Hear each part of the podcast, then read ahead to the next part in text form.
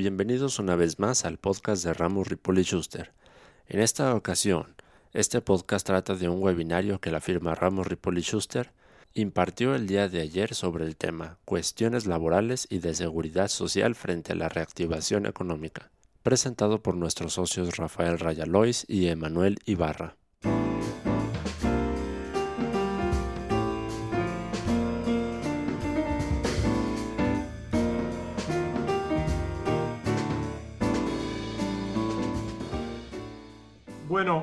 Buenos días.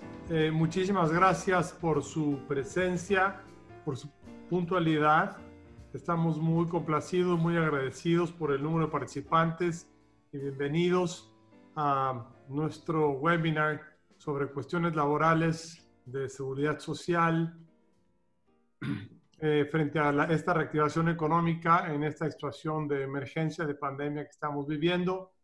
Ramos Ripoli Schuster, firma de abogados fundada hace poco más de 14 años, multidisciplinaria, eh, con todas las áreas del derecho, con oficinas en Ciudad de Guadalajara, Ciudad de México y Veracruz. Se complace muchísimo en eh, tenerlos con nosotros y poder compartir algunos de, de los aspectos más importantes en esta etapa tan peculiar e histórica que estamos viviendo donde hay una serie de aspectos muy importantes a tomar en consideración para lograr una reactivación, una vuelta a esta llamada nueva normalidad y poder regresar eh, en la medida lo posible, lo más pronto posible, con un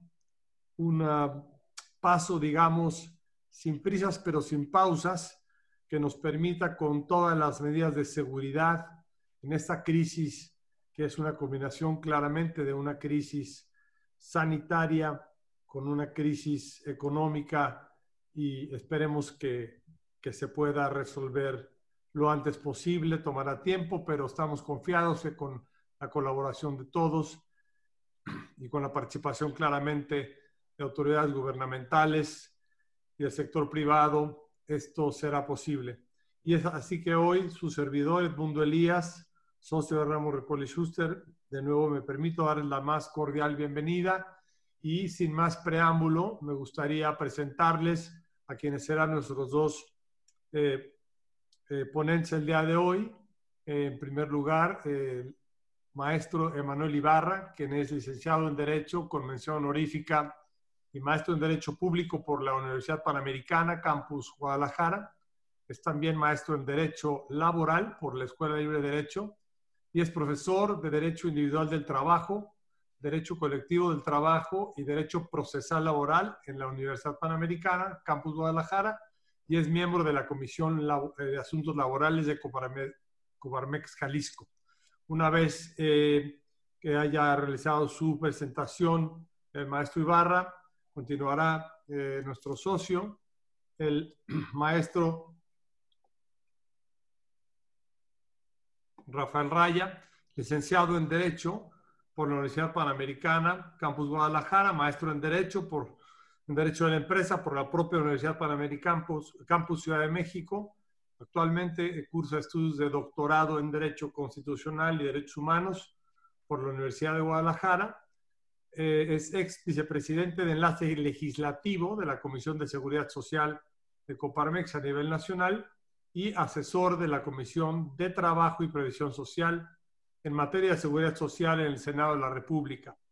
Eh, eh, daremos eh, la voz a los ponentes. Les pido tengan sus micrófonos en silencio y agradeceremos las preguntas, si las pueden ir poniendo en el chat, no sea posible contestarlas. Con mucho gusto las contestaremos vía correo electrónico, así que si nos dejan ahí en forma ya sea pública o privada su correo electrónico, con mucho gusto procederemos a contestarlas. De nuevo, eh, sin más preámbulo, me da mucho gusto eh, pasarle la voz a mi socio y amigo Emanuel Ibarra. Emanuel, por favor. Muchas gracias, eh, mi estimado Edmundo. Y gracias a todos por acompañarnos el día de hoy. Eh, es un gusto para nuestra firma el poder generar este tipo de eventos en los que tenemos la oportunidad frente a un escenario de enorme incertidumbre, de eh, señales a veces poco claras de parte de los gobiernos federal y estatales, eh, de tratar de encontrar un poquito de certeza jurídica, de entender dónde estamos parados y sobre todo de poder ir encontrando medidas preventivas que se puedan ir asumiendo eh, para cuando llegue el momento poder reactivar operaciones de forma segura para los trabajadores y que por otro lado le permitan a las empresas el poder hacerle frente a una situación económica que seguramente eh, será complicada después de este periodo de eh, cuarentena eh, derivado de la pandemia que estamos enfrentando. Bueno, a mí me corresponde hacer un panorama general de dónde nos encontramos actualmente en relación con las actividades que pueden estarse desarrollando y con las que eventualmente reactivarán operaciones eh, una vez que eh, se cumplan con los requisitos que los acuerdos del gobierno federal y los acuerdos de los gobiernos estatales se vayan cumpliendo. Eh, entonces, ¿dónde nos encontramos brevemente? hay que recordar que por acuerdos de fecha 30 de marzo y 31 de marzo, la Secretaría de Salud, derivada de, derivado de acuerdos tomados a su vez por el Consejo de Salubridad General, eh, determinaron primero declarar una contingencia, una emergencia sanitaria, perdón, eh, por causa de fuerza mayor, derivada de la pandemia por COVID-19. Eh, como medida extraordinaria para hacerle frente a esta emergencia sanitaria, se determinó, como ustedes saben, la suspensión de actividades consideradas no esenciales. Y para eso, la propia Secretaría eh, de Salud y después la Secretaría de Comunicaciones y Transportes nos dieron a conocer un listado de aquellas actividades que sí serían consideradas esenciales y que por lo tanto seguirían operando eh, respetando las medidas sanitarias que la propia autoridad eh, había recomendado. Entonces, eh, además de eso, lo que tenemos y no podemos perder de vista son a gobiernos estatales, que por cierto son los gobernadores de los estados, autoridades sanitarias en términos de la Ley General de Salud, emitiendo a su vez acuerdos en alcance a este acuerdo marco del gobierno federal, en los que por un lado precisaban eh, qué actividades eh, económicas podían considerarse esenciales y, por ejemplo, tomando al caso de Jalisco, se reconocía a ciertas actividades no declaradas propiamente esenciales en el acuerdo de la Secretaría de Salud como parte de cadenas de suministro eh, de actividades esenciales y por lo tanto se les permitía el que continuaran también laborando. Entonces, en ese escenario nos encontrábamos hasta el viernes de la semana pasada. Eh, teníamos un grupo de actividades esenciales eh, operando, respetando ciertas medidas sanitarias y otras actividades que pertenecían a cadenas eh, de suministro de estas actividades esenciales que también continuaban operando en el marco de acuerdos de gobiernos estatales que ampliaban los alcances del acuerdo de la Secretaría de Salud Federal. La semana pasada comenzaron a anunciarse eh, acuerdos para la reactivación económica. Eh, por un lado, el gobierno federal y por otro lado, también gobiernos estatales que en el ámbito de su competencia comienzan a eh, estructurar los pasos que deberán seguirse para, de manera gradual, regresar a esto que se ha denominado ahora una nueva normalidad. ¿no? ¿Qué escenarios tenemos, que creo que es lo que nos tiene aquí esta mañana, eh, frente a esta eventual reactivación económica? ¿Dónde estamos parados? ¿Qué actividades pueden reoperar, qué actividades aún no, o qué tenemos que hacer en estas dos semanas que serán cruciales para eventualmente reanudar eh, eh, poco a poco labores y reanudar poco a poco la actividad social eh, en todos los rincones del país. Bueno, tenemos en principio las actividades esenciales que ya habían sido declaradas por el gobierno, que van a seguir operando como lo han venido haciendo hasta el día de hoy. Si yo soy actividad esencial, si mi empresa tiene una actividad esencial, ¿qué debo hacer estas dos semanas eh, de mayo que nos quedan? En principio, continuar operando, como lo he venido haciendo, respetando las medidas sanitarias eh, que, ha recomendado, que han recomendado las distintas autoridades, pero además tengo ya una obligación adicional. Aún y, aún y cuando sea yo considerado actividad esencial, durante estas dos semanas, por disposición expresa del acuerdo del 14 de mayo y del 15 de mayo de la Secretaría de Salud Federal, voy a tener que preparar eh, un em, protocolo de seguridad sanitaria que me va a permitir eh, operar de forma distinta eh, y con mayores eh, parámetros de seguridad al interior de mi empresa a partir del primero de junio. Aunque yo sea actividad esencial y pueda seguir operando, tengo la obligación, de acuerdo con lo dispuesto el 14 y 15 de mayo por la Secretaría de Salud Federal, de preparar un protocolo de seguridad sanitaria. No están excluidas las actividades esenciales de esta obligación de preparación de eh, protocolos. Entonces, a partir de estos acuerdos del 14 y 15 de mayo, tenemos un proceso de reactivación económica que se ha dividido en tres etapas y que nos eh, permite saber también qué otras actividades, además de las esenciales, podrían reanudarse en este periodo previo al primero de junio.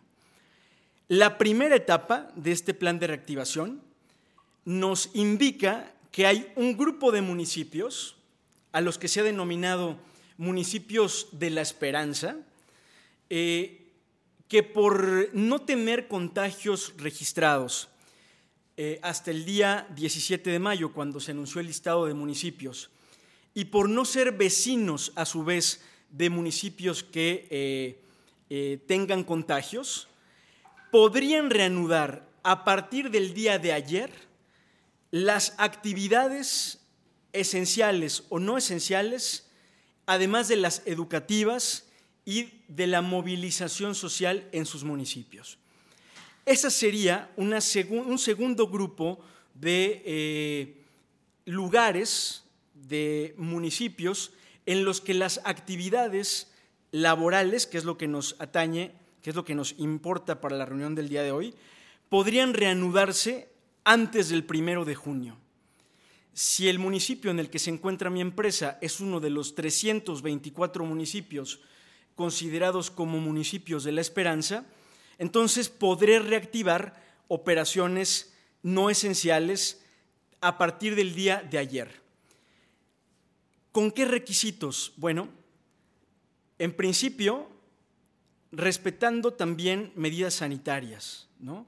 No podemos perder de vista que hay un bien jurídico principal que nos debe interesar proteger durante este periodo y a partir del primero de junio en el marco de esta nueva normalidad a la que vamos a entrar, que es la salud general y la salud de nuestros trabajadores. Ese es el bien jurídico principal al que deben abocarse a proteger la totalidad de medidas que tomen las empresas en este país. Entonces, los municipios de La Esperanza podrían reanudar actividades a partir del día de ayer. Hay un dato curioso. De los 324 municipios señalados como tal, por lo menos de lo que le fue notificado a la autoridad eh, de salud federal, ninguno de los municipios de La Esperanza reanudó actividades plenamente. Y esto nos habla también de los temas de competencia y de coordinación que debe haber entre gobierno federal y gobierno estatal. Teníamos el acuerdo del de los acuerdos del 14 y 15 de mayo de la Secretaría de Salud Federal que permitían reanudar actividades laborales plenamente en estos 324 eh, municipios. Y sin embargo, las eh, autoridades estatales y las municipales determinaron por eh, un análisis del tema de salud de sus municipios que no era conveniente reanudar actividades a pesar de tener posibilidades. Entonces, es fundamental que, que tengamos en mente que debemos revisar siempre cuando estemos frente a la decisión de reanudar o no reanudar actividades o de qué requisitos debo cumplir para esa reanudación de actividades, los acuerdos que emitan tanto el gobierno federal como eh, los gobiernos estatales en las entidades en las que se encuentren nuestras empresas. Entonces, esta primera etapa corresponde a los municipios de La Esperanza. ¿Qué pasa con el resto de actividades no esenciales? ¿Qué tendrán que hacer en el periodo del 18 a el 31 de mayo? Lo que se entiende que deben hacer estas actividades no esenciales en el periodo del 18 al 31 de mayo es entrar en un proceso de preparación para eh, la reanudación de actividades que podría darse hasta el primero de junio. Yo creo que debemos eh, tener en claro una conclusión a partir de los acuerdos del 14 y 15 de mayo de la Secretaría de Salud Federal. Lo que se busca es que las actividades no esenciales puedan reanudarse idealmente y bajo ciertas reglas que analizaremos a partir de el primero de junio parecería ser, todo indica que no es la intención del gobierno federal que antes del primero de junio se puedan reanudar actividades esenciales, salvo, como lo hemos dicho, que se trate de municipios de La Esperanza. Si yo no estoy dentro de los municipios de La Esperanza y tengo actividades no esenciales, ¿qué tendré que hacer en este periodo del 18 a el 31 de mayo? Lo que tengo que hacer es prepararme para la reanudación de actividades. ¿Cómo? Con algunas medidas que se desprenden de los propios acuerdos del 14 y del 15 de mayo. Principalmente mediante la elaboración de protocolos sanitarios. Esa me parece que debe ser la obligación principal que deben cumplir las actividades no esenciales y como comentamos también que será una obligación para actividades esenciales exigible a partir del primero de junio. La elaboración de protocolos eh, sanitarios. Como segunda obligación eh, para estas actividades en este marco de preparación, eh, tenemos que capacitar a nuestro personal en temas de seguridad en el ambiente laboral.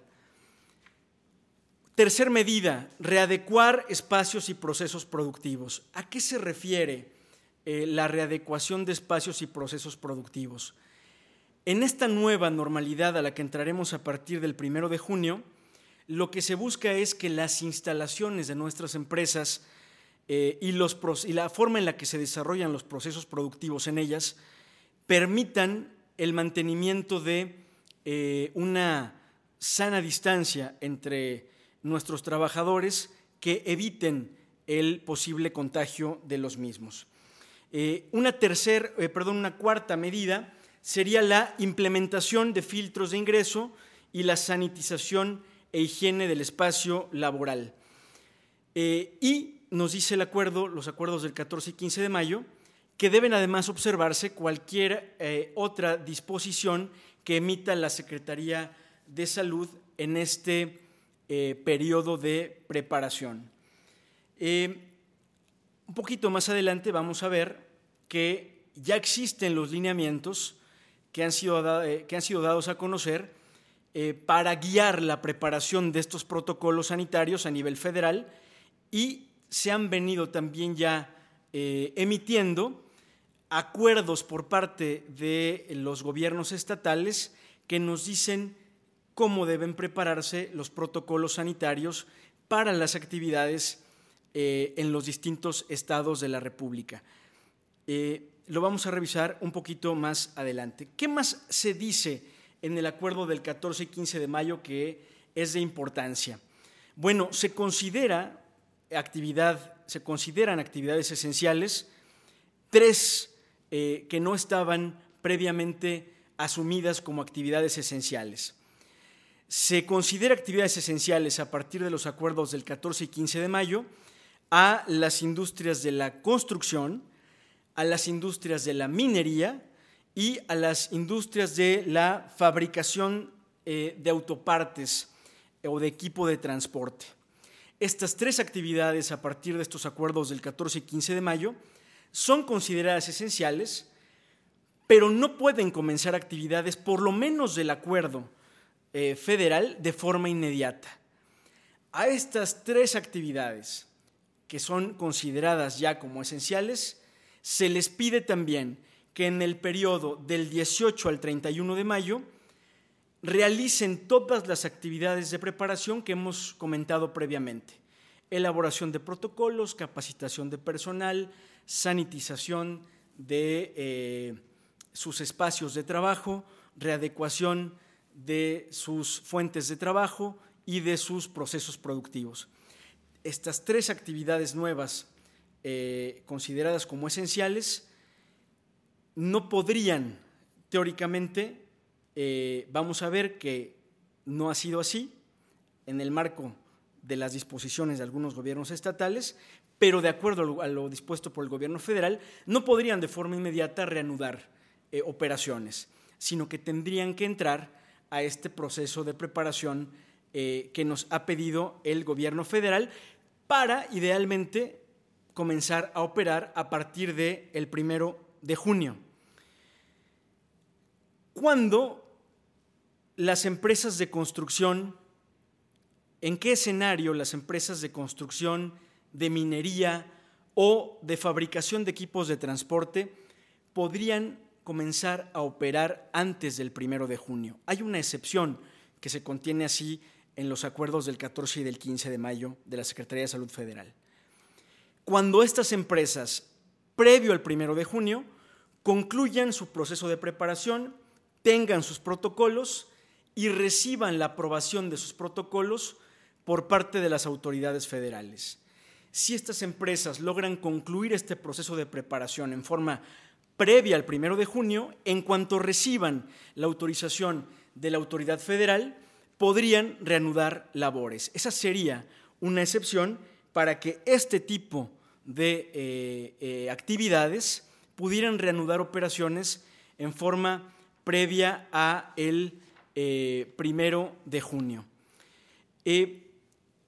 ha sido, como les decía, emitido ya lo que se conoce como lineamientos técnicos de seguridad eh, sanitaria en el entorno laboral, eh, que es un documento que contiene los requisitos a nivel federal para preparar eh, los protocolos y cumplir con todas estas medidas que nos son exigidas por la autoridad federal para reanudar labores el primero de junio. ¿Dónde los podemos encontrar? podemos encontrarlos en la página www.gov.mx diagonal nueva normalidad. Allí vamos a encontrar no solamente estos lineamientos, sino el proceso que debe seguirse para registrarlos y para em, recibir la aprobación de los mismos por parte de las autoridades federales.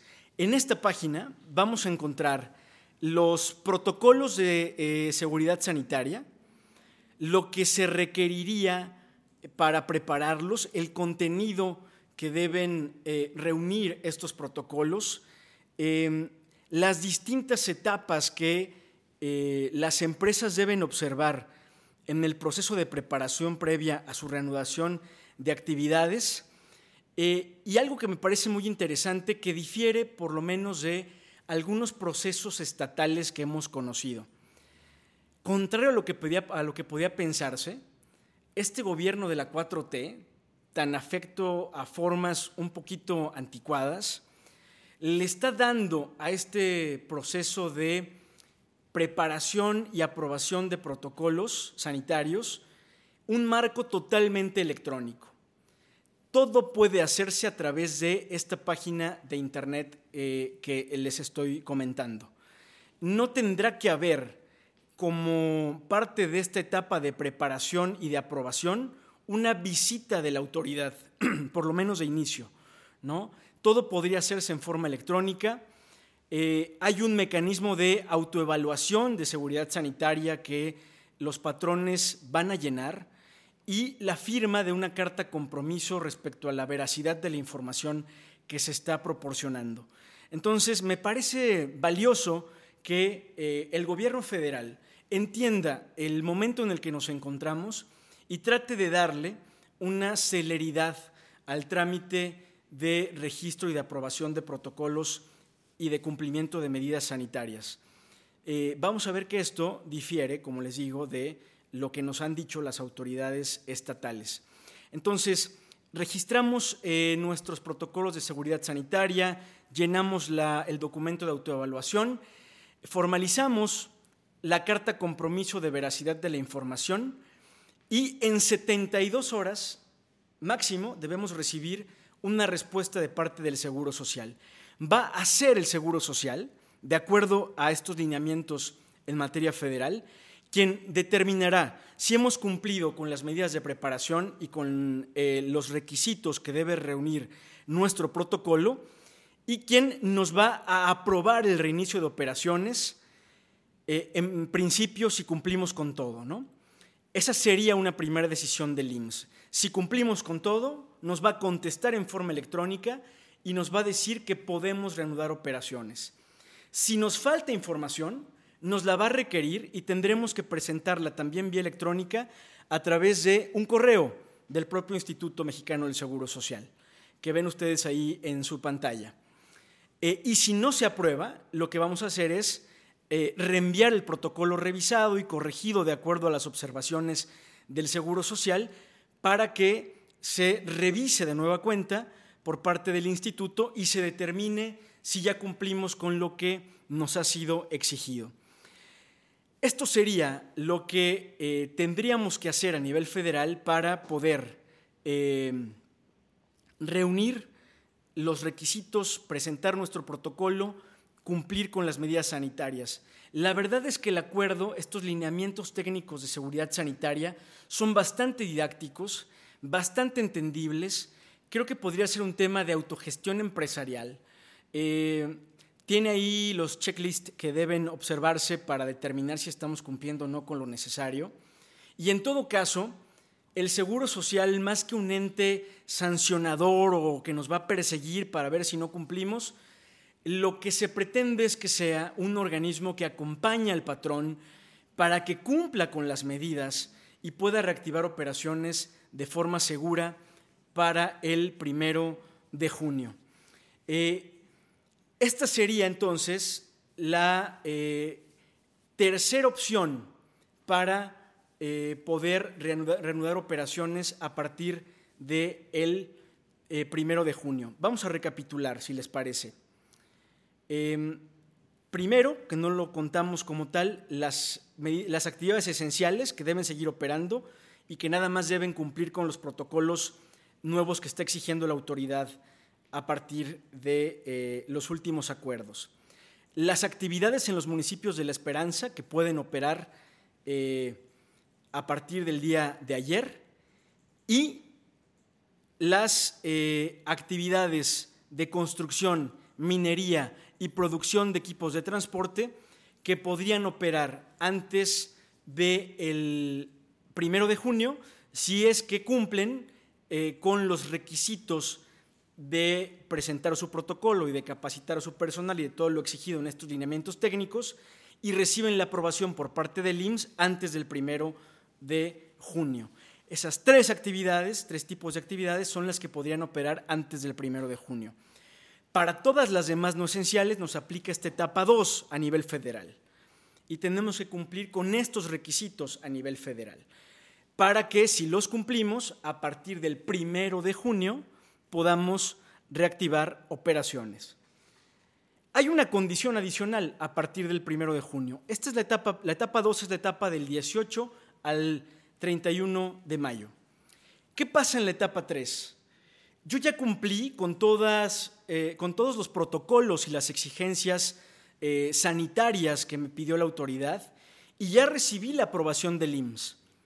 Teóricamente, ya puedo comenzar a operar a partir del primero de junio. Bueno, no necesariamente va a ser así. Yo ya cumplí con todas las exigencias de la etapa 2. ¿Qué tengo que revisar a partir del primero de junio? A partir del primero de junio lo que tengo que revisar es un semáforo que nos va a ir dando la autoridad federal, coordinado por la Secretaría de Salud, en las que derivado del el rastreo epidemiológico, de esta revisión que haga la Secretaría de Salud de cómo va evolucionando el número de contagios, nos diga si mi región geográfica, si el lugar donde yo opero con mi empresa, está en un color rojo, naranja, amarillo o verde. Fíjense qué puede pasar a partir del primero de junio. Yo puedo tener todos mis protocolos hechos, todos mis protocolos aprobados, pero mi área geográfica está en rojo. Si eso sucede, yo no puedo comenzar operaciones. En las áreas que desde el primero de junio se encuentren en color rojo, solo podrán seguir operando las actividades esenciales con, con, el cumplimiento de las medidas sanitarias que se han venido recomendando por las autoridades hasta el día de hoy y con las nuevas que se han incorporado en la preparación de los protocolos. Yo puedo reunir con todos los requisitos para operar, pero si mi semáforo está en rojo, yo no puedo operar. ¿Qué pasa si mi área geográfica en la que opero está en naranja? ¿Qué actividades podrían desarrollarse que ya hayan cumplido con los requisitos de la etapa 2? Si estoy en naranja, solo podrían desarrollarse las actividades esenciales y las no esenciales, pero con actividad reducida. ¿Quién nos va a indicar esa actividad reducida? La Secretaría de Salud, dependiendo de lo que estime necesario para prevenir el contagio en esa zona geográfica particular que está en naranja. ¿Qué pasa si mi, área geográfica está en amarillo? Si está en amarillo, van a poder reanudar actividades, las esenciales y no esenciales, que tengan sus protocolos aprobados de acuerdo a lo visto en la etapa 2. Y si está en verde, pues bueno, se reanudarán todas las actividades laborales siempre y cuando se hayan cumplido los eh, mecanismos de preparación, los protocolos y todo lo que hemos visto en la fase 2. Fíjense qué importante es entender esto. Podríamos tener todo lo necesario desde un punto de vista de cumplimiento interno, de compliance interno de nuestras empresas. Podríamos tener incluso la autorización de la autoridad eh, sanitaria correspondiente o del IMSS a nivel federal, que es el que hemos visto hasta este momento, para operar a partir del primero de junio. Pero el que puede efectivamente operar o no va a depender del semáforo. Este semáforo va a ir cambiando semanalmente dependiendo del desarrollo eh, que tenga, la evolución que tenga la pandemia en los distintos lugares de la República. Insisto, no podemos perder de vista que el bien jurídico principal a proteger es la salud general y la salud de nuestros trabajadores. Dependiendo de la responsabilidad que tengamos como empresa en la aplicación de las medidas y como sociedad en la reactivación paulatina de actividades, va a ser el resultado que se tenga en el monitoreo epidemiológico que haga la Secretaría de Salud. Y por lo tanto, lo que nos permita seguir operando o no. Puede pasar que estemos en verde el primero de junio y que, continúe, y que comencemos operaciones y que a la semana siguiente o a los 15 días nuestro semáforo se ponga en rojo y entonces tendremos que suspender operaciones. Es parte de esta nueva normalidad y de lo que tendremos que ir atendiendo para eh, estar en cumplimiento de eh, nuestras obligaciones eh, a partir de lo que vaya determinando la autoridad sanitaria. Mm, esto es lo que pasa a nivel federal. Yo les diría que no podemos perder de vista que, de acuerdo con la propia Ley Federal del Trabajo, existe un catálogo de actividades que son de competencia federal, eh, que encontramos en el artículo 123 constitucional y en el 527 de la Ley Federal del Trabajo, un catálogo de actividades que nos dice serán de competencia federal, el resto serán de competencia local. Y de hecho, en todos los acuerdos que se han emitido hasta el día de hoy en esta etapa de pandemia, eh, los acuerdos federales han tenido correspondencia, se han visto complementados o instrumentados a través de acuerdos que han sido emitidos por las autoridades estatales. No solo porque las autoridades estatales, como lo comentaba al inicio de esta charla, son autoridades sanitarias para efecto de la Ley General de Salud, eh, sino porque tienen a su cargo la vigilancia y el cumplimiento de eh, las disposiciones que han emitido las autoridades federales. Puede pasar que haya una actividad en Jalisco, por ejemplo, que sea de competencia federal, pero puede pasar que la autoridad federal se auxilie de autoridades municipales o estatales para inspeccionar y supervisar si eh, las empresas en Jalisco están cumpliendo con sus obligaciones. Entonces, yo diría hasta aquí, como la segunda y última parte del tema que a mí me toca exponer. ¿Qué tengo que revisar para saber si reanudo operaciones o no reanudo operaciones? operaciones? Primero vale la pena echarle un ojo a este marco general del gobierno federal, ¿no? que hemos revisado en la primera parte de nuestra charla. Y segundo, yo diría o sugeriría eh, cerciorarnos de qué competencia es nuestra actividad. ¿Es competencia federal o competencia eh, local?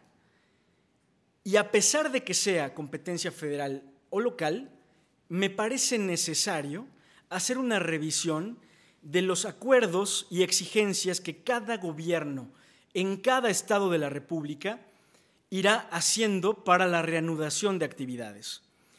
Y yo tomaré el ejemplo del estado de Jalisco como un ejemplo de lo que la autoridad estatal nos está pidiendo hacer eh, como requisito de eh, reactivación de labores. Y también lo voy a tomar como ejemplo para que veamos la importancia que tiene el marco federal, el marco de los acuerdos federales. El gobernador del estado, la semana pasada, pareció enviar un mensaje en el que nos decía que en Jalisco las empresas iban a poder reanudar actividades eh, a partir del 18 de mayo, cumpliendo ciertos requisitos. Eso pareció entenderse de un mensaje que dio en una conferencia de prensa. Eh, a la larga, con el transcurso de los días y después de que fueron emitidos los acuerdos del gobierno federal, el gobierno del Estado se plegó a lo dispuesto por la autoridad federal. Lo que señaló después fue que en Jalisco se iba a tomar también el periodo del 18 al 31 de mayo como una etapa de preparación para establecer protocolos y que se reanudarían labores a partir del primero de junio. Entonces, gran parte de gobiernos estatales, a pesar de que han tomado medidas atendiendo a su circunstancia concreta, por ejemplo, entiendo que en Aguascalientes se ha reanudado ya eh, a partir de eh, esta semana la actividad en la industria automotriz, en el norte del país, en algunos estados también, eh, pues hay otros estados que no, no. Hay que revisar entonces el marco estatal para saber qué otras obligaciones tenemos. Yo diría, vayamos haciendo un checklist de estas obligaciones federales y locales. Muchas de ellas se van a complementar. Muchas de las medidas sanitarias que nos pide la autoridad federal son las mismas que nos pedirá la autoridad estatal. Pero vale la pena estar en cumplimiento de ambas para no meternos en problemas en caso de recibir inspecciones por parte de cualquiera de estas autoridades. ¿Qué se está pidiendo en Jalisco? ¿Qué medidas concretas se anunciaron en Jalisco? Bueno, en Jalisco, eh, a diferencia del de gobierno federal, donde no hay una disposición específica, en Jalisco sí se ha pedido que los grupos vulnerables, que son los mayores de 60 años, embarazadas, personas con hipertensión, con sistema inmune deprimido, eh, no, no pueden volver a trabajar, ¿no? Hasta que no haya una disposición específica del gobierno eh, estatal o del gobierno federal, los grupos vulnerables se deben mantener en casa, pueden, pueden hacer home office, no implica que sean, eh, que sean días de descanso con goce de sueldo necesariamente. Si su actividad lo permite, este grupo, estos tipos de grupos pueden seguir laborando desde casa. Eh, en segundo término, que tampoco está previsto eh, en los acuerdos federales, en Jalisco deberán utilizarse los cubrebocas de forma obligatoria. Me parece que a partir de esta disposición de cubrebocas, valdría la pena que también se utilizaran como una medida sanitaria al interior de las empresas, no, no solamente en, cuando se esté en el exterior, en las áreas públicas, sino también como una medida de preparación o de prevención al interior de las empresas. Anunciaron una fase cero en Jalisco. ¿Qué es esta fase cero? Pues no es otra cosa sino la equiparación con la etapa 2 del gobierno federal. La fase cero en Jalisco es la etapa de preparación previa, donde se tendrán que elaborar protocolos sanitarios, igualmente capacitar al personal, igualmente adecuar espacios productivos y procesos productivos, implementar filtros de ingreso, sanitizar fuentes de trabajo. Como ven ustedes, hay un paralelismo entre las medidas sanitarias del gobierno federal y del gobierno estatal. ¿Cuál sería mi sugerencia si se puede cumplir todas? ¿no? al final del día todas van encaminadas a proteger a nuestros trabajadores, la salud de nuestros trabajadores. ¿Cómo se da el proceso de aprobación de protocolos en Jalisco? Hay dos partes, una etapa electrónica y otra etapa eh, que tiene que ver con la visita de la autoridad para revisar el cumplimiento.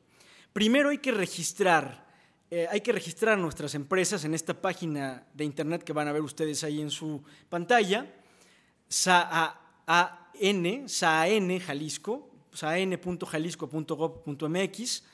Hacemos un registro de nuestras empresas, de las medidas sanitarias y de los protocolos y firmamos una carta compromiso de cumplimiento. Em, una vez que se tiene este registro, ¿qué sigue? Lo que sigue es que hay una visita de verificación de parte de las secretarías de Desarrollo Económico, del Trabajo, eh, de las autoridades eh, municipales, para validar que eso que le dijimos en el registro electrónico que cumplíamos, efectivamente se cumple. Y si de la visita se desprende que cumplimos, nos van a dar un distintivo que nos va a permitir reanudar operaciones a partir del primero de junio. Dos partes del proceso, uno electrónico, esto en Jalisco por supuesto, y otro de visita. ¿Qué más nos piden? Implementar, eh, además de todas las medidas sanitarias anteriores, medidas y lineamientos de vigilancia epidemiológica, eh, realizar pruebas diagnósticas, seguimiento de contactos, de contagios y de reportarlo a la autoridad sanitaria. Y esto implicaría que al interior de nuestras empresas deberemos, tendremos que eh, hacer eh, pruebas de diagnóstico de contagios. En principio, tenemos que esperar, porque todavía no nos dicen cómo, y esto, esto es muy grave porque podría prestarse un mercado ahí de, pruebas de COVID, eh, debemos esperar a ver qué nos señala el sistema, el programa Radar Jalisco, que es el que nos va a decir cómo vamos a poder cumplir con estas medidas de detección y de seguimiento de contagios al interior de nuestras empresas. Pero, a diferencia del gobierno federal, sería una medida eh, que debemos cumplir en el marco de esta reactivación de eh, actividades. y que aplicarían estas pruebas, por supuesto, a nuestros trabajadores al interior de las empresas. Eh, este es el marco que tenemos teórico, ¿no? Tenemos acuerdos del gobierno federal, acuerdos del gobierno estatal. Me gustaría comentar con ustedes algunos problemas prácticos que detectamos em, y algunas dudas que pueden ir surgiendo en cuanto a la aplicación. Em, ¿Qué problema práctico detectamos? ¿En qué se convierten estos acuerdos de los gobiernos federales y estatales? Bueno, pues se convierten en principio en un reto de compliance, en un reto de cumplimiento interno de las empresas de estas medidas que vamos a encontrar, de estas obligaciones que vamos a encontrar en los acuerdos federales y en los acuerdos estatales. En los acuerdos eh, federales eh, los vamos a encontrar en estos lineamientos para la reactivación económica que, de los que he hablado y, en, por ejemplo, en el caso de Jalisco, en los distintos protocolos, modelos de protocolos que se han emitido para las distintas ramas. En Jalisco, por ejemplo, tenemos un tipo de protocolo para industrias con ciertas obligaciones, un tipo de protocolo para servicios con ciertas obligaciones, un tipo de protocolo para comercio con ciertas obligaciones. ¿Qué tengo que hacer para saber si estoy cumpliendo o no? Pues literalmente hacer un checklist, ¿no? ¿Qué obligaciones se desprenden del acuerdo federal que me apliquen? ¿Qué obligaciones se desprenden de los acuerdos estatales y de los modelos de protocolos que me piden los acuerdos estatales que me apliquen? Y hacer un checklist para saber si cumplo o no cumplo con ellos. No podemos olvidar, no podemos olvidar que la regla básica en materia laboral es documentar. De nada me sirve cumplir si no tengo un documento que soporte que estoy cumpliendo. De nada me sirve hacer el registro una vez y que me aprueben mi protocolo si después no eh, continúo con medidas de seguimiento y de documentación de cumplimiento. Documentar siempre, documentar de la mejor forma posible, pensando en que eh, siempre puedo ser sujeto de revisión por parte de la autoridad para saber si estoy en cumplimiento. Eh, ¿Qué mecanismos, además de los que van a encontrar, como les digo, son la verdad documentos muy claros, los modelos de protocolos del gobierno estatal en Jalisco, por ejemplo, y los eh, eh, modelos, el listado donde se dice qué requisitos debe reunir el protocolo federal, son realmente documentos claros. pero a pesar de lo que dicen esos documentos, ¿qué sugerencias consideramos importantes para que las empresas acrediten el cumplimiento. Primero, nos parece fundamental la constitución de las comisiones mixtas. En Jalisco, por ejemplo, se dice que solo a partir de, de, empresas con 50 personas o más habrá una obligación de constituir la comisión mixta de seguridad e higiene. Nosotros estimamos que vale la pena tenerla en cualquier empresa. ¿Por qué? Porque esa comisión va a ser la que se encargue al interior de mi empresa de verificar que cumplo con el protocolo que ya me autorizó la, autoridad federal o estatal y que me encuentro en constante cumplimiento. La Comisión Mixta de Seguridad e Higiene va a ser la que nos va a dar herramientas para detectar si mis trabajadores se infectan o no, para que todas las medidas previas que estoy realizando, sanitización de espacios, reubicación de procesos productivos, reordenamiento de mis espacios al interior de la empresa, queden por escrito. ¿Cómo? A través de actas. Me parece fundamental que las empresas que no han abierto y que vayan a reabrir, antes de abrir, levanten un acta de apertura por parte de la comisión mixta, de constitución de la comisión y de apertura, en la que se señale cuántos trabajadores ingresan, que los trabajadores no tienen síntomas, que nos contestaron un cuestionario en el que afirman no haber estado contagiados ni expuestos a contagios. Eh, y eso nos va a permitir, a partir de ahí, cerciorar, eh, eh, acreditarle a la autoridad de que tomamos las medidas para reabrir operaciones garantizando que no había contagios y después de eso garantizar que estamos, estamos dando seguimiento a la posible detección de contagios al interior de nuestras empresas, no solo para un tema de efectos laborales, sino para temas de seguridad social.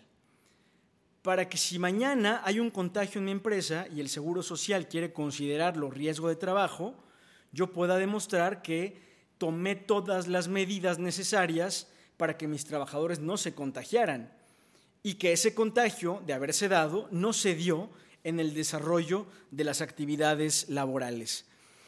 Em, hay un requisito también que me parece un reto de compliance para las empresas de la industria automotriz y de autopartes, que tiene su origen en el acuerdo del 15 de mayo, eh, publicado por la Secretaría de Salud Federal, y que indica que las empresas de este tipo, automotriz o de autopartes, que exporten, tendrán que cumplir, además de los protocolos en México, de lo que pide la autoridad federal y estatal, con los protocolos que apliquen las empresas a las que exportan, ¿no? con las que tienen relación comercial y que sean exigidas en los países a, a los que se exporte. Entonces, este es un reto adicional de compliance. Este tipo de empresas tendrán que demostrar a quién exportan, primero, segundo, qué requisitos de salubridad sanitarios se exigen en eh, el país o en el estado del país a donde se exporten sus productos, documentar esa exigencia y aplicar a su vez esa exigencia de orden internacional en México. ¿no? Eh, tendrá que ser eh, un reto de cumplimiento y podrá ser un tema de observancia y de revisión por parte, cuando menos, de la autoridad federal para este tipo de compañías. ¿Qué otros puntos me parecen importantes en cuanto a compliance laboral? la notificación que se haga a los trabajadores para regresar. Las empresas que hoy tienen actividades suspendidas tienen la obligación de notificarle a sus empleados que van a regresar a laborar. Y me parece que esta notificación no puede ser una notificación simple. Podría ser una notificación en la que se manifieste además que, eh, por ejemplo, se han cumplido con todos los protocolos sanitarios para garantizar que el regreso sea eh, seguro para los trabajadores. ¿no? Em, que eh, junto con la notificación se les haga un cuestionario, por ejemplo, para saber su estado de salud y su exposición a riesgos previos, y que se les haga saber las sanciones que podrán aplicarse en caso de que no se presenten a trabajar en la fecha de reapertura de actividades. Em, Finalmente, desde el punto de vista laboral y de retos de cumplimiento, de compliance, más allá de los temas que nos exigen los protocolos, ¿qué tengo que pensar a partir del primero de junio? ¿O cómo debo documentar? Miren, no olvidemos que habrá ciertos temas de cumplimiento que podemos acreditar ante la autoridad sanitaria, pero que tienen un reflejo como una eh, modificación a condiciones de trabajo. Por ejemplo, en Jalisco nos están pidiendo jornadas escalonadas de trabajo y facilidades para los padres o madres de familia que tengan hijos, facilidades laborales para los padres y madres de familia eh, con hijos, porque los hijos ya no van a regresar a la escuela y los padres tendrían que regresar a trabajar.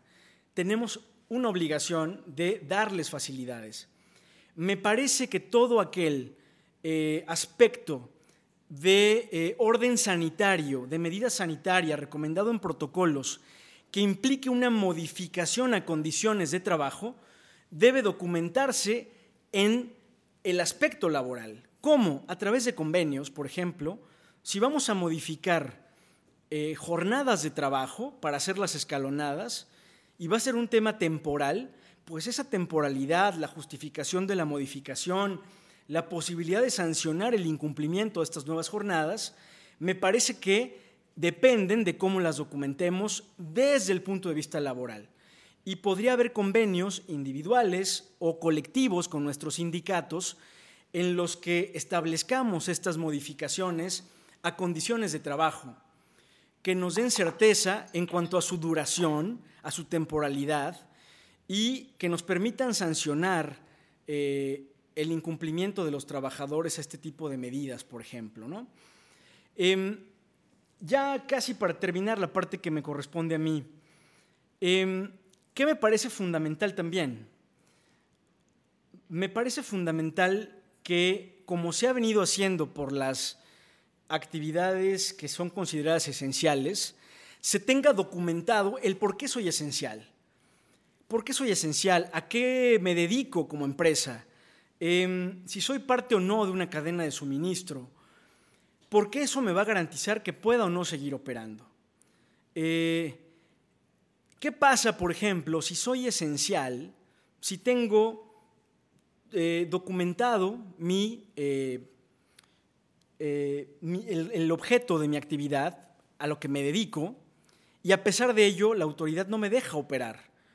Bueno, pues una posibilidad de defensa, si hay una visita de la autoridad y me aperciben para que cierre, aun y cuando soy esencial, eh, una posibilidad de defensa y que hemos aplicado, por ejemplo, en nuestro despacho es pues la presentación de un amparo contra ese posible cierre o clausura de nuestra empresa. ¿no? Eh, acudimos a un juez de distrito, le demostramos que somos una actividad esencial, justificamos la necesidad de la continuidad de la operación y podría concederse, por ejemplo, una suspensión para que podamos seguir operando siempre y cuando acreditemos ser una actividad esencial y que cumplimos con las medidas sanitarias. No podemos eh, eh, dejar de lado la necesidad de documentar plena, claramente, el tipo de actividad a la que nos dedicamos, porque a partir de esa actividad eh, es que van a surgir las obligaciones que vamos a tener que cumplir. Una pregunta constante de nuestros clientes en estos días ha sido, ¿qué protocolo cumplo? ¿El protocolo que me pide la autoridad federal o el protocolo que me sugiere la, autoridad estatal? La respuesta sencilla podría ser, revisa el 527 de la Ley Federal del Trabajo y si eres competencia federal, cumple el federal y si no eres competencia federal, cumple el que te pida tu autoridad local. Me parece que no es tan sencillo eh, porque como hemos dicho, todas las autoridades de orden estatal, federal, municipal podrían inspeccionar a tu empresa. Em, y me parece que, por ejemplo, una empresa en Jalisco de competencia local, cuyo protocolo sea validado por la autoridad federal, tendría un argumento para poder operar eh, y que la autoridad estatal no, no pusiera peros. No podemos perder de vista que ambos protocolos, ambos tipos de protocolos, eh, sugieren prácticamente las mismas actividades sanitarias. Yo sugeriría que se busque cumplir con los eh, requisitos sanitarios de ambos, que son muy similares, eh, y que de preferencia se busque cumplir el de la autoridad estatal o federal que corresponda, pero, por ejemplo, en Jalisco tenemos un problema en cuanto a la aprobación de protocolos se satura la página. Eh, por ejemplo, empresas que tienen una misma razón social pero que operan en varios domicilios, solo pueden registrar una razón social y un domicilio. ¿Y qué pasa con el resto de mis domicilios? Con el resto de mis sucursales o establecimientos que opero bajo la misma razón social. ¿Cómo le hago para registrarlos y para que la empresa, para que la autoridad los visite? Em, son problemas que pueden llevar a una empresa a decidir, a ver, me toca lo local, pero es tan complicado que me voy por el tema federal. Me parece que sería válido. Y si es más rápido el federal y más ágil, creo que tendríamos un argumento de cumplimiento que nos permitiría detener el federal, operar a nivel estatal, porque podríamos acreditar que cumplimos con medidas sanitarias que ya nos pide la propia autoridad estatal. Em, en el caso de Jalisco, por ejemplo, es muy probable que sea imposible para la autoridad enviar visitas a todas las empresas del Estado de aquí al 31 de mayo para verificar si cumplen con los protocolos. Me parece prácticamente imposible. ¿no? Eh, no hay material humano que alcance para eh, para, para permitirle a la autoridad visitar todas las empresas del Estado, verificar que cumplen y darles un distintivo para que puedan operar. ¿Qué significa eso jurídicamente en nuestra opinión? Bueno, significa que, como lo comentamos al inicio de esta exposición de problemas prácticos, lo importante es cumplir de forma interna, tener todo mi, toda mi documentación de forma interna lista, cumplir con mi registro en la página que me pide el gobierno del Estado. Y si llegado el primero de junio no me han visitado, me parece que tenemos eh, una razón jurídica para ir un amparo eh, y exigirle a la autoridad estatal que visite mi empresa, para pedirle al juez de distrito que le exija a la autoridad estatal que visite mi empresa y me diga si puedo operar o no, porque su omisión de visitarme violenta mi libertad de trabajo. Yo ya cumplí con todas mis obligaciones y tú, autoridad estatal, en este caso en Jalisco, eh, está siendo omisa en realizar la visita de la que depende que pueda operar. Y creo que esa omisión constituye una violación a mi derecho a la libertad de trabajo que puede ser materia de un amparo para exigir que la autoridad cumpla. Eh, yo no me extendería mucho más eh, y hasta aquí dejaría eh, lo que me interesaba charlar con ustedes.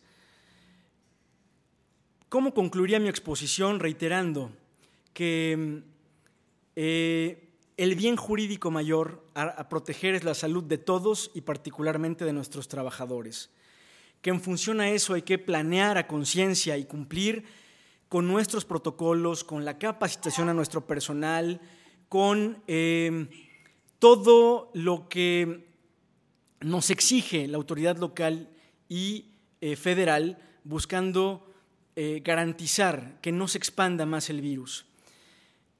Y a conciencia hacer un trabajo de cumplimiento, de compliance interno, mucha comunicación con nuestros trabajadores, mucha eh, y muy buena documentación de los acuerdos a los que lleguemos con ellos mediante convenios, mediante convenios creo que podremos rebasar a una autoridad que se ha visto superada y el diálogo entre patrones y trabajadores es lo que nos va a permitir encontrar salidas no solo para el tema sanitario, sino para la difícil situación económica que vendrá después de la pandemia y en esta nueva normalidad. Me ha dado muchísimo gusto poder charlar con ustedes esta mañana. Yo le voy a ceder el micrófono a mi querido socio Rafa Raya y quedo a sus órdenes al final de eh, la exposición de Rafa para que podamos platicar sobre posibles dudas que eh, surjan. Muchísimas gracias por su atención. Manuel, muchas gracias. Y con esto, Rafa, por favor, adelante. Gracias. Buenos días. Eh, atendiendo a que el licenciado Emanuel Ibarra ha sido bastante claro en lo que debemos de considerar eh, en la implementación de estos protocolos, tanto a nivel federal y estatal, eh, atendiendo a que ha mencionado ya eh, quiénes son estas autoridades que estarán participando de acuerdo a las autorizaciones que estarán dando para este regreso a las actividades, viene un poco la etapa de inspección y la finalidad de, de este webinar que estamos eh, teniendo el día de hoy es también exponerles a nivel general cómo es que se desahogan este tipo de inspecciones. Eh, estas visitas se estarán ejecutando, como atinadamente ya lo habían comentado, tanto para autoridades municipales, estatales o federales y eh, estarán verificando el cumplimiento de normas laborales, protocolos de salud que se hayan implementado derivado de esta emergencia sanitaria y eh, tienen la finalidad de acreditar que en los centros de trabajo se lleven a cabo actividades esenciales o aquellas que conforme estos semáforos de reactivación eh, las autoridades vayan permitiendo regresar. Primordialmente, eh, las autoridades que estarán llevando a cabo las inspecciones serán las secretarías del trabajo, tanto a nivel federal o estatal, las secretarías de salud, tanto a nivel federal o estatal, el Instituto Mexicano del Seguro Social, las direcciones municipales encargadas de cumplimiento de algunos reglamentos y también eh, algunas autoridades en materia de economía, tanto a nivel estatal y federal.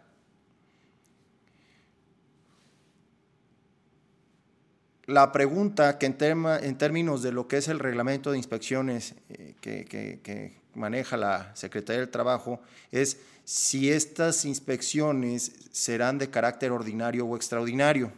Bueno, por la respuesta, atendiendo a que lo que se busca es eh, acreditar de manera, vamos a llamarlo así, sorpresiva, que se, en el centro de trabajo se están respetando medidas y protocolo, es que estas inspecciones que se llegan a practicar por parte de la Secretaría del Trabajo principalmente tendrán una naturaleza extraordinaria. Por lo tanto, eh, el inspector no requiere eh, dejar un citatorio previo.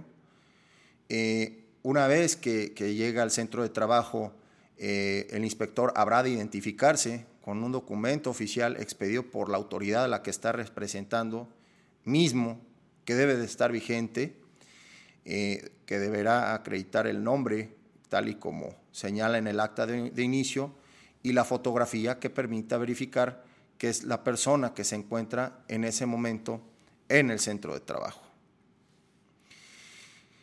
Eh, el inspector dentro de esta visita debe mostrar a la persona que, esté en el centro de trabajo eh, el acta para que se cerciore que los datos de este lugar son los adecuados y que el documento principalmente no tenga errores. Eh, algunos detalles con los que nos hemos topado actualmente en estas eh, inspecciones o consultas que nos han hecho algunos clientes y amigos es que desafortunadamente estas actas no cuentan a veces con la debida formalidad prevista por los reglamentos y desafortunadamente suelen eh, tener omisiones. Otro punto es que el acta debe ser puntual, clara, precisa y específica en el objeto y alcances de la visita. Eh, con lo que nos hemos topado actualmente es que desafortunadamente, principalmente por lo que obedece a la autoridad federal, eh, solamente manejan que se acredite que es actividad esencial sin motivar de manera adecuada este tipo de situaciones, eh, siendo francamente genéricas estas visitas y por lo tanto, eh, desafortunadamente, a veces el actuar de las autoridades a nivel federal eh, no es el más adecuado ni apegado a los reglamentos y normatividad. Eh, en la inspección se requiere la intervención del patrón o su representante, así como el del representante de los trabajadores y debe ser indispensable que se designen testigos porque estos estarán presentes durante la inspección y además serán parte de las personas que firmen el acta.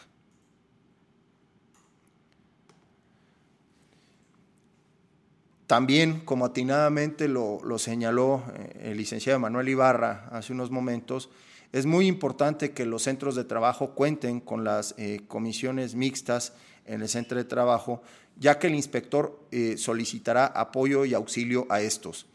Eh, también más adelante tocaremos ese punto de las comisiones mixtas y el papel trascendente que en este regreso a las actividades van a tener, principalmente por el peso que como valor probatorio en su momento tendrá ante el Seguro Social para eventuales calificaciones como enfermedad de trabajo el contagio de COVID. Eh, también el inspector podría hacerse acompañar de expertos eh, que pues pudieran ser técnicos en, en materia de salubridad y estos expertos, en caso de que los inspectores se hagan acompañar de ellos, deberán estar autorizados en el acta inicial de inspección.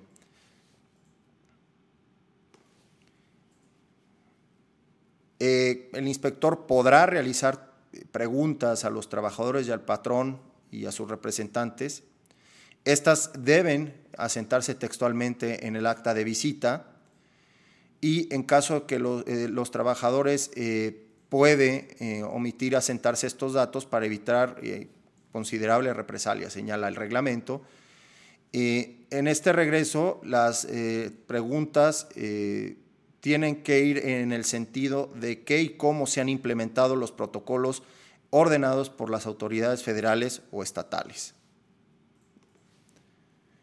Previo al cierre de estas actas, eh, se dará derecho a las personas que colaboraron en la inspección para que formulen observaciones u ofrezcan pruebas eh, en ese momento, o se les da un plazo de cinco días contados a partir del cierre del acta para eh, tener debidamente preparada la documentación que se establece en la presente guía.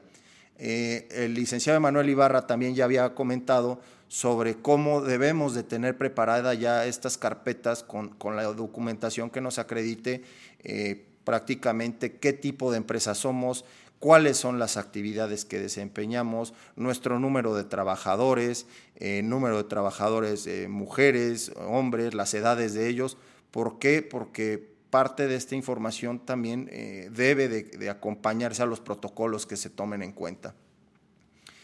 Todos aquellos que hubiesen participado en, las inspecciones, en la inspección deben firmar el acta y sus anexos y eh, una vez concluida la, visita inicial, eh, se le deberá de entregar copia del acta al patrón, al representante de los trabajadores y en su caso a las comisiones. Si llegaran a detectarse algunas deficiencias o incumplimientos no graves, el inspector deberá otorgarles plazo a los patrones que podrá ir desde la aplicación inmediata y observancia permanente hasta 90 días hábiles para corregir estas deficiencias e incumplimientos. A nivel general, ¿qué debemos entender por seguridad y salud en el trabajo, partiendo de la premisa que aquí eh, eh, lo más importante, sin lugar a dudas, es la salud de nuestros trabajadores? Pues son esos aspectos que se relacionan con la prevención de accidentes y enfermedades de trabajo, contenidos en normas y disposiciones de carácter obligatorio. Y aquí toma un rol muy importante los criterios para calificación como enfermedad de trabajo que emitió el Instituto Mexicano del Seguro Social de manera reciente, eh, donde de acuerdo al tipo de actividad de las empresas, si eres esencial o no esencial, también estos criterios eh, abarcaban eh, qué tanto grado de exposición ha tenido el trabajador para efectos de que pudiera contagiarse o no. Y aquí un punto muy importante que habrá que tomarse en cuenta es esa relación causa-efecto o esa relación de actividad desempeñada por el trabajador y su probable contagio. Es decir, estos centros de trabajo eh, donde el día de mañana eh, llegar a contagiarse un trabajador eh, de COVID, pues aquí es muy importante, de acuerdo a estos criterios, ver hasta dónde por la realización de sus actividades el trabajador se contagió y no, por ejemplo, donde pudo haberse contagiado en otro lugar o llevando a cabo diversa actividad ajena a la que es su trabajo. Entonces, eh, esto es muy importante tomarlo en consideración porque las áreas de recursos humanos de las empresas eh, deben de estar en constante comunicación, como atinadamente ya lo señalaba también el licenciado Emanuel, con sus trabajadores y se debe tener puntual eh, revisión de esos avisos que en su momento se generen por parte del centro de trabajo respecto de los llenados de los formatos estos ST. también eh, si bien es cierto, el Instituto Mexicano del Seguro Social estableció en, sistemas en línea eh, estas eh, incapacidades o solicitudes de incapacidad cuando algún trabajador tuviera estos síntomas de probable contagio, aquí también de la comunicación y la revisión de las manifestaciones que vierte el trabajador debe de ser bien tutelada por parte de las áreas de recursos humanos de las empresas, ya que eh, en este año concretamente lo que considero que va a, generar bastante trabajo, eh, sin lugar a dudas van a ser las calificaciones inadecuadas que en su caso pudieran llegarse por parte del seguro. Y bueno, ¿qué entienden las autoridades laborales sobre lo que es un peligro o riesgo inminente? Bueno, pues es esa situación adversa que tiene una alta probabilidad de materializarse en un futuro inmediato y supone un daño para la seguridad y salud o la pérdida de la vida de los trabajadores. También aquellos daños graves al centro de trabajo que se genera por la correlación directa de alta peligrosidad de un agente físico, químico, biológico o condición física por exposición con los trabajadores. De ahí entonces la necesidad de establecer eh, estos protocolos de los que tanto se ha hablado por las autoridades. Como parte de las acciones preventivas es inminente la capacitación al personal eh, que lleguen a, ser designados por parte de los patrones para que atiendan las visitas que en su momento lleguen a, generarse a los centros de trabajo. Eh, que la persona que sea la que atienda a estas eh, visitas preferentemente se capacite leyendo documentos como esta guía tener debidamente constituidas o en su caso regularizar a la mayor brevedad las comisiones mixtas de seguridad e higiene, de capacitación y adiestramiento, de productividad y el resto de las eh, comisiones que prevé la Ley Federal del Trabajo, eligiendo a sus integrantes y capacitándolos para saber cómo colaborar con el inspector en caso de que vayan a, ser requeridos. También, eh, como señaló Emanuel anteriormente, efectivamente es un, un momento eh, de compliance laboral en las empresas, porque pues también estarán revisando mucha documentación que probablemente el día de mañana, como sabemos, conforme a los convenios que tiene celebrado el Seguro Social, por ejemplo, puede intercambiar eh, con la Secretaría del Trabajo o con el, SAT, el Servicio de Administración Tributaria. Entonces, aquí también hay que tener mucho cuidado en ese aspecto porque eh, pues prácticamente parte de la documentación que van a revisar eh, las autoridades laborales principalmente eh, pudiera o va a tener, de hecho, creo yo, bastante reflejo concretamente con el Instituto Mexicano del Seguro Social. Y entonces vendrán situaciones de revisión de clasificación en el seguro de riesgo de trabajo, actividades declaradas, o en su momento platicábamos ah, eh, anteriormente con, con, algunos casos donde de repente se quieren obtener beneficios eh, de los que anunció el Seguro Social respecto de eh, condonaciones en pagos y demás, pero si no contamos con la debida documentación o hemos manejado temas de subcontratación un tanto cuanto inadecuados, pues esto no nos va a ayudar en nada. Parte de los documentos que normalmente son requeridos en las inspecciones son eh, el Registro Federal de Contribuyentes, el Registro Patronal ante el Seguro Social, eh, la última determinación de la prima del seguro de riesgo de trabajo, eh, la identificación de la actividad real de la empresa, las constancias también de inscripción en cámaras o sindicatos, obviamente la, la, documentación que se tenga celebrada con el sindicato también es importante y y sin lugar a dudas es un momento fuerte para tener bien ordenado todo lo que son nuestros expedientes con subcontratistas y con contratistas, ¿no? donde además de los originales de los contratos de prestación de servicios, eh, tener también la, información documental el personal que labora bajo una especie de tercerización en nuestra fuente de trabajo, porque pues el día de mañana también eh, ellos a final de cuentas estarán volviendo a actividades con nosotros. Es inminente desarrollar la carpeta en la que se conste, constate el número de trabajadores debidamente identificados, cuántos hombres y mujeres tenemos ahí, quiénes son sindicalizados eh, eh, eventuales, quiénes están por obra determinada, por tiempo determinado, eh, cuántos son trabajadores discapacitados, cuántos son mayores de 15 años y menores de 18, eh, cómo manejamos el tema de periodos de lactancia. Y bien, eh, las medidas que existen ante COVID ya todos las conocemos, que no se debe de tener laborando a personas pertenecientes a grupos vulnerables, siendo estos los mayores de 60 años, mujeres embarazadas, personas con enfermedades crónicas o sistemas inmunes. Eh, un tema aquí importante, eh, creo destacar, es eh, que en parte de estas fases ceros, fases 1, se debe de mantener el tema de, de no más de 50 personas trabajando en el centro de trabajo, donde ya los semáforos después nos irán indicando y los protocolos también avanzarán en ese aspecto. El tema de la sana distancia ha sido claro, eh, el que el uso de, cubrebocas es obligatorio. Y bueno, eh, los, plan de, los, planes de operaciones frente a las eh, contingencias sanitarias creo que van a, acompañar muchísimo a estos protocolos que los gobiernos nos están requiriendo. documentación también para el tema del acreditamiento de actividad esencial que muchos ya conocen, cartas de clientes, los contratos de prestación de servicios, facturas que acrediten nuestra actividad eh, como esencial o que, que, acrediten también que somos proveedores eh, eh, o pertenecemos dentro de una cadena de suministro.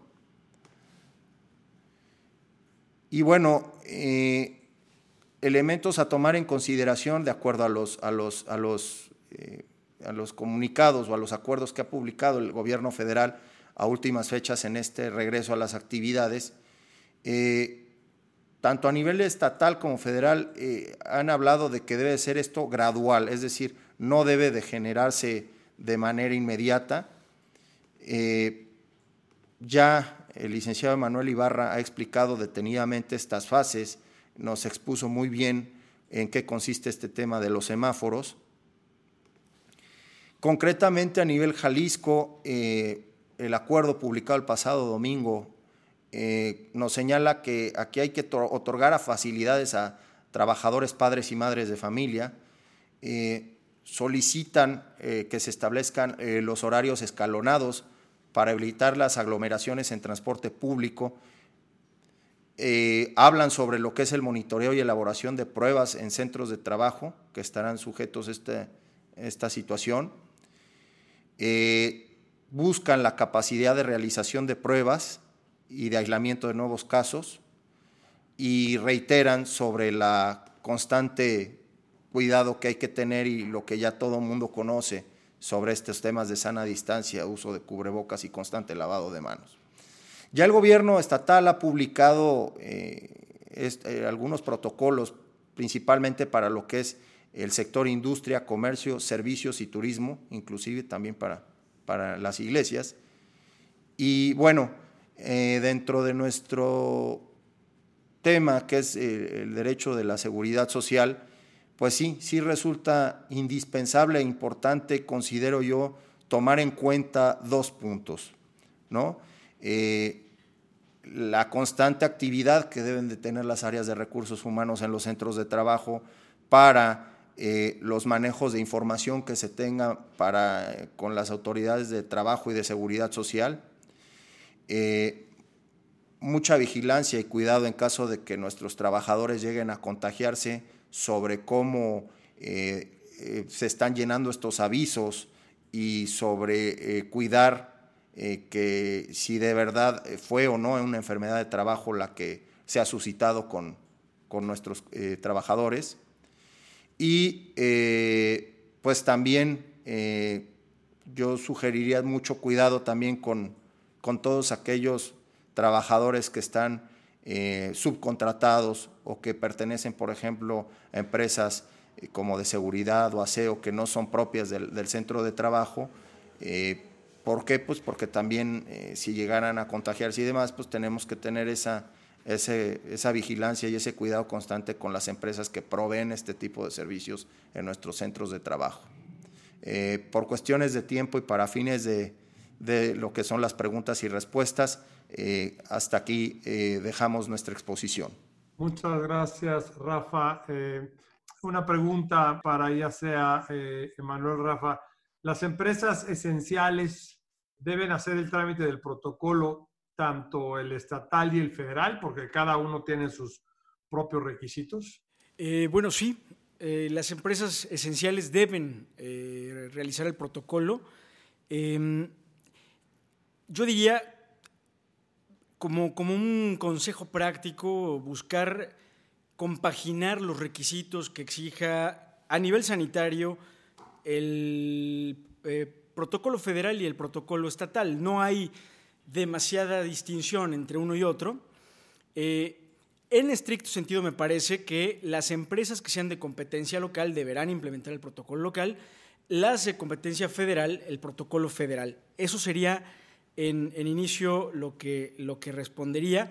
aunque por razones prácticas, por ejemplo, por eh, un hipotético, una hipotética saturación del sistema estatal, em, que no permita eh, una rápida validación del protocolo, me parece que si es más ágil el protocolo federal, podría acudirse a él y no habría por qué sancionar a una empresa estatal que cumpla con el protocolo federal. Muchas gracias, uh, Emanuel. Eh, una pregunta que tiene que ver con la parte eminentemente jurídica. En caso de que no se obtenga respuesta por parte del, del Seguro Social, ya sea afirmativa o negativa al correo enviado, se puede entender que hay una afirmativa ficta o una negativa ficta? En términos de ley federal de procedimiento administrativo y propia ley del Seguro Social sería negativa ficta. O sea que si no contestan, se entiende denegada la solicitud. Una, una pregunta que será recurrente seguramente es el tema de sanciones. En cuanto a sanciones, ¿cuáles son las sanciones que, que pueden aplicar? ¿Clausura y, y cosas más drásticas o tan solo clausura? Bueno, me parece que en principio el cumplir, eh, el no cumplir con estas disposiciones de las que hemos platicado, le impedirían a una empresa el seguir operando. Esa creo que sería la, consecuencia inmediata. ¿Qué pasa si, si, opero sin cumplir con esto? Bueno, pues eh, habría que ir a las sanciones dispuestas en la Ley General o Estatal de Salud, que van desde un apercibimiento, eh, multa, clausura, y hasta por ahí un arresto de 36 horas. Eh, en cuanto al tema del semáforo, y hay algunas preguntas en cuanto a eso, ¿cuál sería la posición o la recomendación fundamental que podríamos hacer en relación con el monitoreo, por ponerle un, un, calificativo al, al, al, al, semáforo? Porque hay esta incertidumbre de, como bien, bien lo dijiste en tu charla, que podría haber una situación que se diera, digamos, luz verde y de pronto, por alguna situación, se regresara amarilla o inclusive a roja. ¿Cuál sería tu, tu recomendación en ese sentido práctica para poder estar constantemente monitoreándolo? Bueno, hay una página de la Secretaría de Salud que se actualiza pues, prácticamente todos los días en relación con eh, el tema de COVID y de la evolución de la pandemia. Entonces, habrá que estar atentos a eso. Eh, será la, autoridad sanitaria federal la que controle el, semáforo. Entonces, eh, necesitamos estar constantemente revisando la, la, variación que sufra, entiendo que será de forma semanal, para saber si podemos seguir operando o no. El semáforo va a ser, tomando en cuenta que lo principal es la salud, va a ser el indicador que nos va a señalar si podemos o no seguir operando de acuerdo al color en el que se encuentre la zona geográfica en la que eh, se ubiquen nuestras empresas. Y, supongo que esto representa en gran medida el, reto fundamental eh, que hoy enfrentamos, que es una serie de medidas federales que además tendrán una implementación y o medidas a nivel estatal, a nivel local, que tendrá que haber esta compaginación en este proceso tan complejo, que así, así ha sido desde un inicio. Y, en ese sentido, eh, una pregunta es, eh, si hay visita, eh, ¿cuánto tardan generalmente estas visitas, tanto alguna de verificación como de inspección? Normalmente se desahogan en un mismo día. Mismo día. Perfecto a ver si tiene el, personal suficiente de los gobiernos estatales y federales para, para, desahogarlas. Una pregunta muy interesante y compleja porque tiene dos, dos eh, lados. Eh, en los centros comerciales, donde hay una mezcla eh, de, de actividades esenciales y no esenciales, dependerá de cada empresa dentro del centro comercial cumplir con sus protocolos, qué papel juega el, el arrendador del centro comercial, qué pasa con las empresas corporativas que están dentro del centro comercial. Son como cuatro preguntas en una, eh, pero bueno, eh, todas muy relevantes por, por el, concepto que incluye eh, los, los, centros comerciales. cuando menos de lo que ha señalado el gobernador del estado en Jalisco, porque al final del día me parece que ese será un tema de competencia estatal. Eh, en Jalisco los centros comerciales no eh, entrarían en, operación. Em, eh, yo, yo, estimaría que si alguna empresa em, que se ubique en un centro comercial cumple con su protocolo, lo, valide y que sea la autoridad la que le diga si podrá o no operar.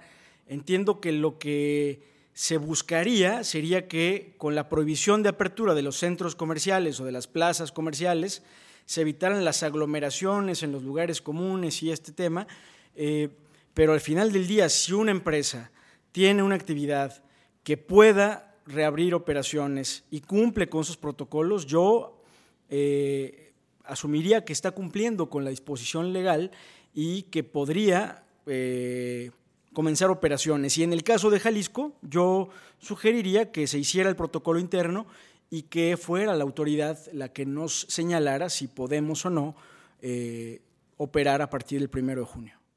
Muchas gracias. En el caso de la, en particular de la construcción, si no es una actividad considerada dentro del artículo que señalabas, 527 de la Ley Federal de Trabajo, ¿será conveniente atender a los lineamientos locales o es mejor atender a ambos para evitar cualquier eh, tipo de problema en el futuro? Bueno, eh, la verdad es que el tema construcción es, eh, sí, sí puede haber algún tipo de construcción que sea federal, cuando se realice en una zona federal, derivado de algún tema de licitación, alguna cuestión así, por lo general, la, eh, construcción me parece una actividad de competencia local y eh, yo estimaría que debe seguirse en principio el protocolo local, eh, aunque como lo hemos comentado en preguntas anteriores, valdría la pena que se buscara implementar en el protocolo local, incluir las medidas sanitarias que sugiere el protocolo federal, que no son como le digo, muy distintas eh, unas de otras, ¿no? Pero valdría la pena complementar ambas. Eh, otra pregunta, eh, ¿qué edad se debe considerar para el tema de vulnerabilidad mayores de 60 o de 65 años y cuál será la manera adecuada de documentarlo? Bueno, ese grupo de trabajadores ya debe estar en casa desde que inició, desde que se declaró la emergencia sanitaria. hay efectivamente disposiciones distintas. A nivel federal 65, eh, a nivel local se ha señalado 60. Eh, entonces yo sugeriría que se hiciera desde los 60.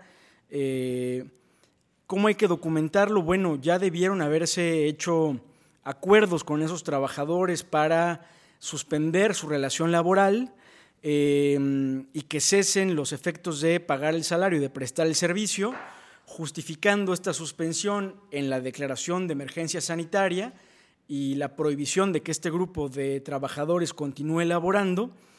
Eh, y me parece que si no se ha hecho, hay que hacerlo ya, hay que documentarlo así, que mm, eh, para el caso, por ejemplo, de, personas enfermas, eh, habría que tener un diagnóstico de cuál es su padecimiento, ¿verdad? Salvo que sean trabajadoras embarazadas.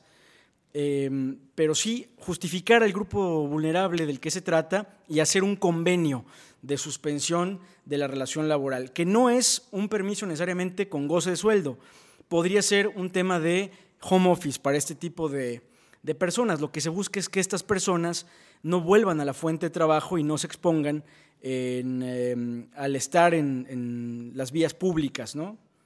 Muchas gracias. Eh, en cuanto al tema de los prestadores de servicios especiales o outsourcing, ¿qué, deben solicitarle a estas personas para tener un eh, grado o un nivel más elevado de, cumplimiento de compliance corporativo?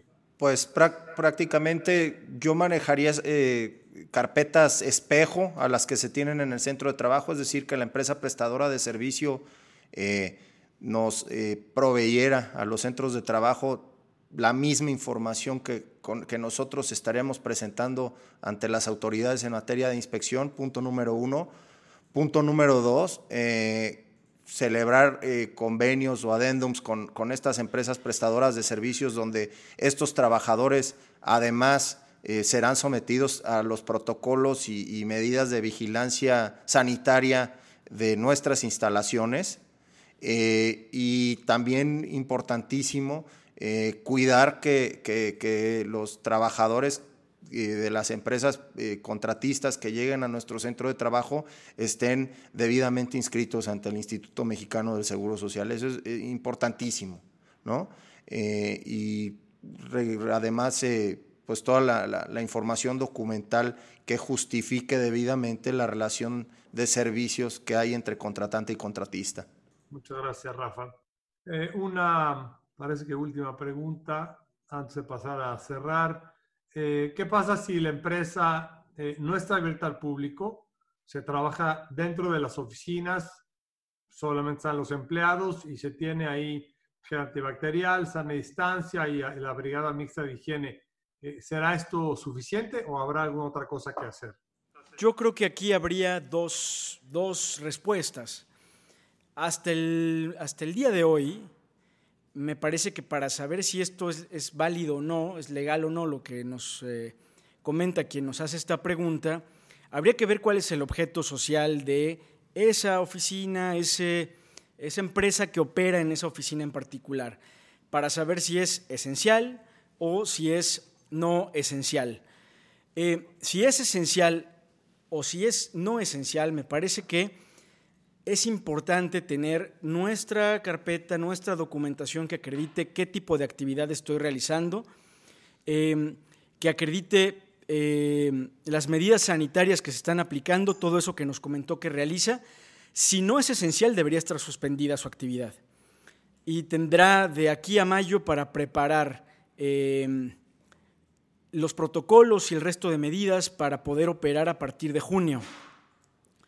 Eh, si es esencial, habría que ver eh, por qué es esencial o si forma parte de algún tipo de cadena de suministro, si forma parte o si tiene algún vínculo con alguna actividad esencial y justificar el que siga operando. Pero si no es esencial, al día de hoy debería estar suspendida, ¿eh? por más que, por más que se esté operando a puerta cerrada.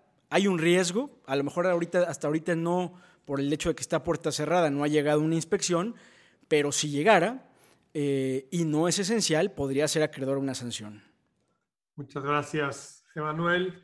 Pues eh, antes que todo, eh, Emanuel, Rafa, muchísimas gracias por sus estupendas participaciones. Agradecer de nuevo a nombre de Ramos Ripoli Schuster la oportunidad que nos han dado de escucharnos, de participar y permanecer participando en, a lo largo de de esta, esta presentación, esta sesión, que no será la última. Esto, como ya lo hemos venido comentando, lo han comentado tanto Emanuel como Rafa, es algo que va a ir cambiando, es dinámico, es paulatino. Eh, habrá eh, probablemente situaciones inesperadas en la, en la que habrá que tomar medidas inmediatas. Hay que tener mucha atención, hacer una labor de monitoreo eh, nosotros en, la firma, en Ramos Ripoli Schuster, desde que comenzó esta emergencia sanitaria, hemos estado literalmente de la mano en nuestros clientes, apoyándolos en todos los procesos, tanto en procesos administrativos como en procesos eh, judiciales, incluso en procesos de amparo. Hemos desarrollado inclusive una relación de trabajo eh, en forma permanente con, con el gobierno del Estado quien nos ha brindado en todas las instancias el apoyo necesario para que en forma perfectamente legal se pueda ayudar a las empresas que califiquen dentro de estas actividades esenciales o tengan posibilidad de calificar. Así que reiterarles que en Rambo Schuster tenemos el andamiaje y la estructura interdisciplinaria, multidisciplinaria de servicios legales para poder apoyarlos, seguirlos acompañando y siguiéndole dando prioridad a lo más importante que estamos convencidos que es la vida humana, sin prejuicio obviamente de la viabilidad económica de todas sus empresas. Con esto les agradecemos mucha atención, les reiteramos, pondremos a su disposición, se les hará un envío en particular de la presentación o realizada.